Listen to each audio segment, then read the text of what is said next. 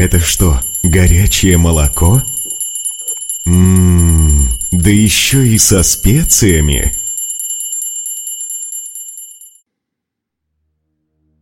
Сегодня мне встретилась небольшая статья о том, какой все-таки это удивительный цветок роза. Я не буду перечислять, сколько пользы могут принести препараты из этого цветка, но просто вдыхая аромат розы можно восстановить работу своего сознания и тела, восстановить работу иммунной, нервной, эндокринной системы человека, да и, собственно говоря, всех внутренних органов. Человек, вдыхающий аромат розы, избавляется от слабости, от головной боли и головокружения, нервные расстройства и стрессы легко устраняются ароматом этого волшебного цветка. Вдыхание аромата розы расслабляет, успокаивает и умиротворяет человека, который активно соприкасается с этим непростым миром. Этот цветок особенно полезен людям в возрасте, так как запах розы, как никакой другой, способен восстанавливать и омолаживать. Говорят, нет лучшего природного лекарства от старости, такого же эффективного, как роза. Запах розы способен снимать одновременно и спазмы сосудов головного мозга и укреплять сердце человека, сердечную мышцу. И мало того, что запах розы снимает раздражительность и тревогу, дает уверенность в себе, но самое главное, что этот аромат приводит в гармонию мысли и чувства. А значит и все три аюрведические души – по этой же причине розу используют в благостных диетах, направленных на достижение чистоты ума и просветления. А без гармонии как вообще жить в этом мире? Говорят, что лучше всего собирать розу в утренние часы, когда воздух чист, влажен, а природа находится в благости – так что это не просто цветок, это цветок утренней силы, цветок утренней гармонии, цветок утренней красоты. И прочитав эту статью, я вспомнил о том, что великие мудрецы рекомендуют дарить своим учителям розы, как в виде отдельных цветов, так и букеты, гирлянды – если уж ученик хочет по-настоящему позаботиться о своем учителе, то лучше всего этому может послужить букет из роз. Один из моих учителей как-то сказал своему ученику, если ты будешь приносить мне цветок розы каждый день, то я буду жить долго. Так что, если хочешь, можешь приносить мне по одной розе каждый день.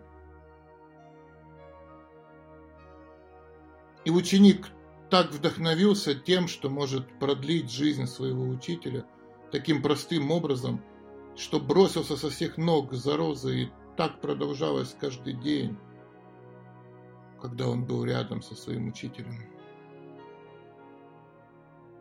А учитель каждый раз, принимая этот цветок, говорил ему огромное спасибо. И вот она, забота в благости, забота в знании, забота в понимании того, как можно позаботиться о своем учителе и доброжелателе совершенным образом.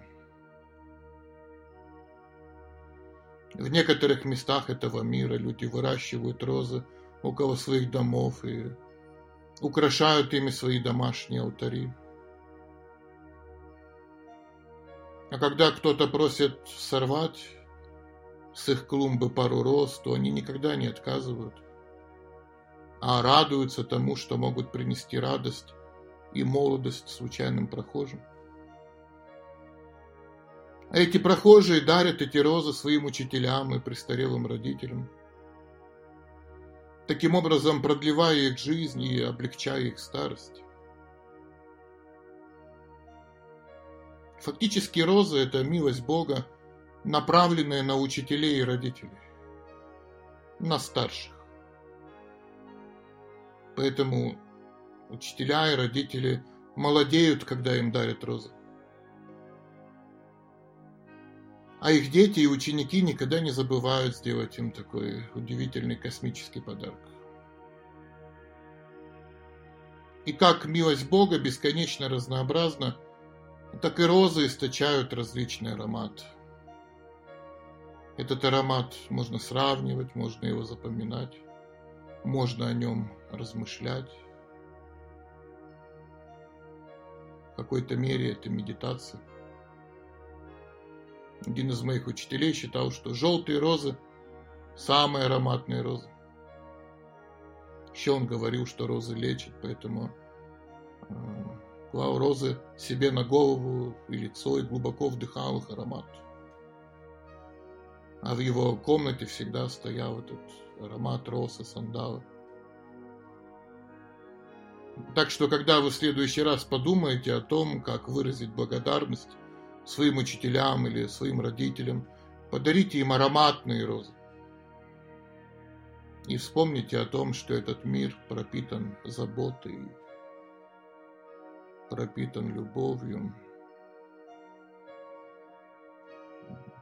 Я вспомнил также небольшие стихи Махан Синха, пенджабский поэт, у него есть книга зеленые листья и очень интересные размышления по поводу жизни, смерти, перерождения. Буквально пару отрывков я прочитаю из этой книги. Первый называется «Зеленые листья».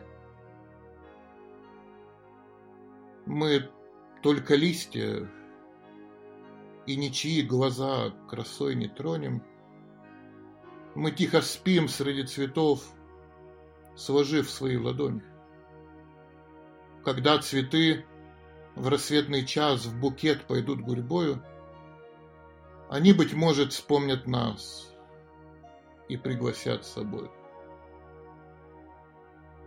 Но фактически это стих про нас. И второй, может быть, еще более глубокий стих называется «Полевой цветок». Человеком быть прекрасно. Может лучше, если Бог дал бы мне судьбу другую, превратив меня в цветок. От грехов мирских далеко протекала б жизнь моя. Я бы рос, смеялся солнцу, и в молчании бумер я. Такое интересное размышление. Так что сегодня у нас день проходит в размышлениях о розах.